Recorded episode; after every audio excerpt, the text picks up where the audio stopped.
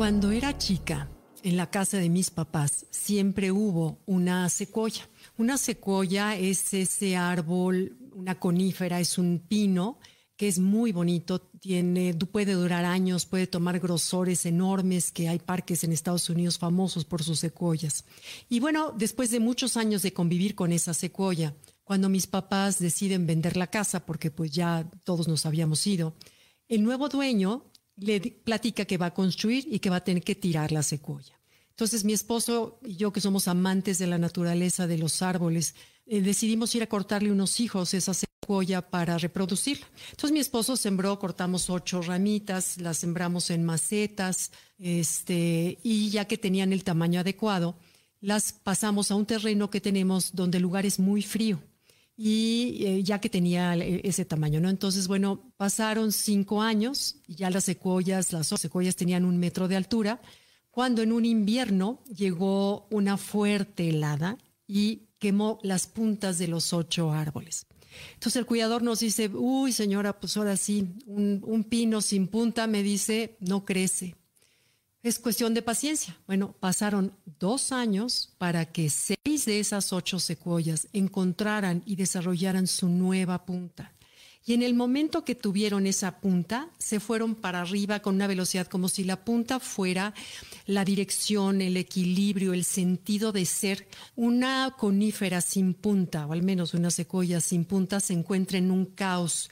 No sabe para dónde crecer, no tiene dirección y está en el caos. Bueno, habrá sido un año después, esas secuoyas desarrollaron su punta y hasta la fecha se ven ya enormes los seis árboles y los otros dos se ven un poco más pequeños. Cada quien tiene su tiempo y la paciencia es de las cosas que la naturaleza nos enseña, pero cuando vi este ejemplo de las secuoyas, pensé que los seres humanos somos igual.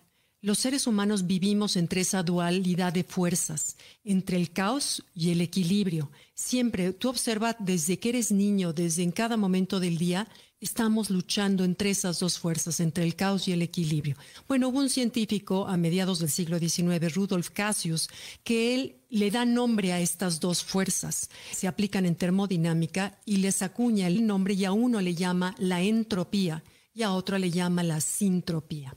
La palabra entropía viene de un proceso natural de deterioro o transformación, que es interesante, transformación, y la sintropía es todo aquello que detiene, que compensa, retarda el proceso natural de envejecimiento. Y ese proceso, todo ser vivo tiene tres etapas, nacimiento, desarrollo y decadencia. Y eso le sucede a una mosca, a una estrella, a una flor o a un ser humano. No hay quien se salve mientras sea algo vivo en ese proceso. Entonces, se cuenta, un ejemplo de entropía sería si yo a mi casa no le paso la aspiradora, no pinto las paredes que están raspadas, no resano, no compongo, no limpio los vidrios, el proceso natural de entropía va a ir haciendo vieja esa casa y deteriorada. El pasar aspiradora, limpiar los vidrios, pintar, es utilizar la fuerza de la entropía para compensar ese proceso natural de deterioro. Pero esto se aplica no solo a las cosas, se aplica también, por ejemplo, a una relación con mi pareja o con mis hijos. Si yo no tengo el tiempo para darle el tiempo de jugar con ellos, de estar con ellos, de platicar con ellos, de nutrir la relación con mis hijos o mi pareja, la entropía naturalmente va a hacer que la relación se aleje. Sí, es una cosa natural. El deterioro es natural en cualquier relación, cosa, elemento que estemos vivos. Entonces, sucede también con el cuerpo. Si yo me dedico a la autocomplacencia y no hago nada por compensar la entropía natural, el envejecimiento va a aparecer más rápido. Voy a subir de peso, me voy a enfermar de cosas porque no estoy haciendo nada. Pero el ser humano, como los animales, necesitamos de la incomodidad para poder crecer y desarrollarnos. Entonces, tomemos la entropía ese proceso natural de deterioro como un llamado a buscar qué estoy haciendo para compensar esa fuerza natural, la sintropía. ¿Y cómo se logra? A través de voluntad. A través de voluntad y elegir. La vida nos da la capacidad de elegir en cada minuto qué hacer.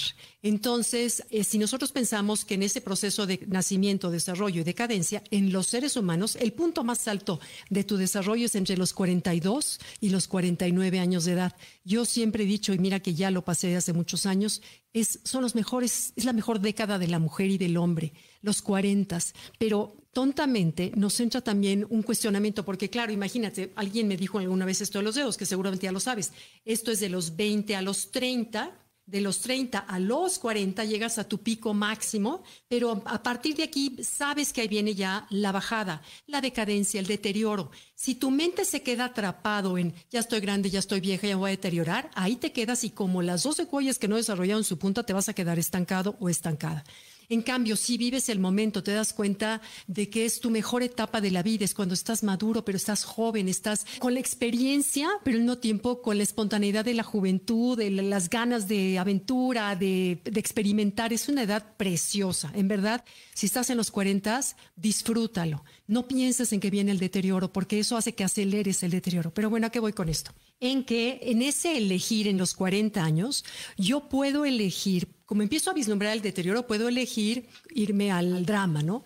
Pero ahí el secreto está, para vivir una vida de calidad, el secreto está elegir entre calidad y cantidad. Si yo quiero cantidad, el ego siempre busca la cantidad, siempre quiere más, tener más posesiones, más fama, más followers, más, más lo que quieras. Y el ser lo que busca es la sabiduría. Entonces, la sabiduría me va a dar la calidad de elegir a qué le dedico mi tiempo, ¿En qué voy a gastar mi energía? ¿A quién le voy a dedicar mi energía? ¿Quiero tener una vida de calidad y de tranquilidad o quiero ser la popular en las redes sociales? Por decirte algo que es muy común hoy en día, que hay gente que vive esclava de las redes sociales, pero te vives una vida virtual y real, pero ¿qué pasa con tu relación con tu pareja, contigo misma, con tu tiempo de clases, de ejercicio, de sabiduría, de crecimiento? Entonces, esa es calidad por cantidad. Y también es cuando tengo la oportunidad de con conciencia vivir la plenitud de mi vida. Eso no significa tirar la toalla, eso no significa, sino al contrario, hacer todo lo que yo pueda en mi cuerpo, comer sano, hacer ejercicio, porque el ejercicio, comer sano, tener pensamientos optimistas es la mejor forma de sintropía que compensa la natural de entropía. Entonces es dedicarle al ser, es dedicarle, nutro mis relaciones, nutro mi sueño, nutro mi ambiente en el que trabajo, hago un lugar bonito y de esa manera yo estoy generando una sintropía dentro de la entropía natural.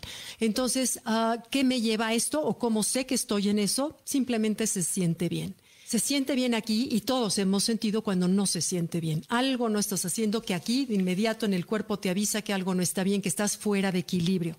Entonces, esa lucha entre el equilibrio y el caos yo creo que no la dejamos de vivir nunca. Sin embargo, a partir de los 40 ya tienes un poco más de sabiduría, ya tienes un poco más de razonamiento y de deseo de cómo quieres vislumbrar tu vida de adulto. ¿Cómo la quiero? Yo la quiero disfrutar, quiero estar en paz, quiero estar tranquila. Esa es mi prioridad. Y esa prioridad es lo que gobierna mi vida y de ahí mis decisiones. Entonces, pues bueno, la vida nos da esa libertad como las secuoyas de poder, bueno, ellas no pudieron elegir. Cuando viene el caos, con paciencia, con tiempo y con dedicación, podemos encontrar otra vez esa punta que nos dé equilibrio, que nos devuelva la paz y nos dé dirección y sentido de vida.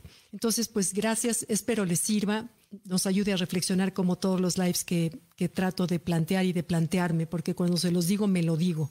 Entonces, bueno, gracias. Nos vemos. Bye.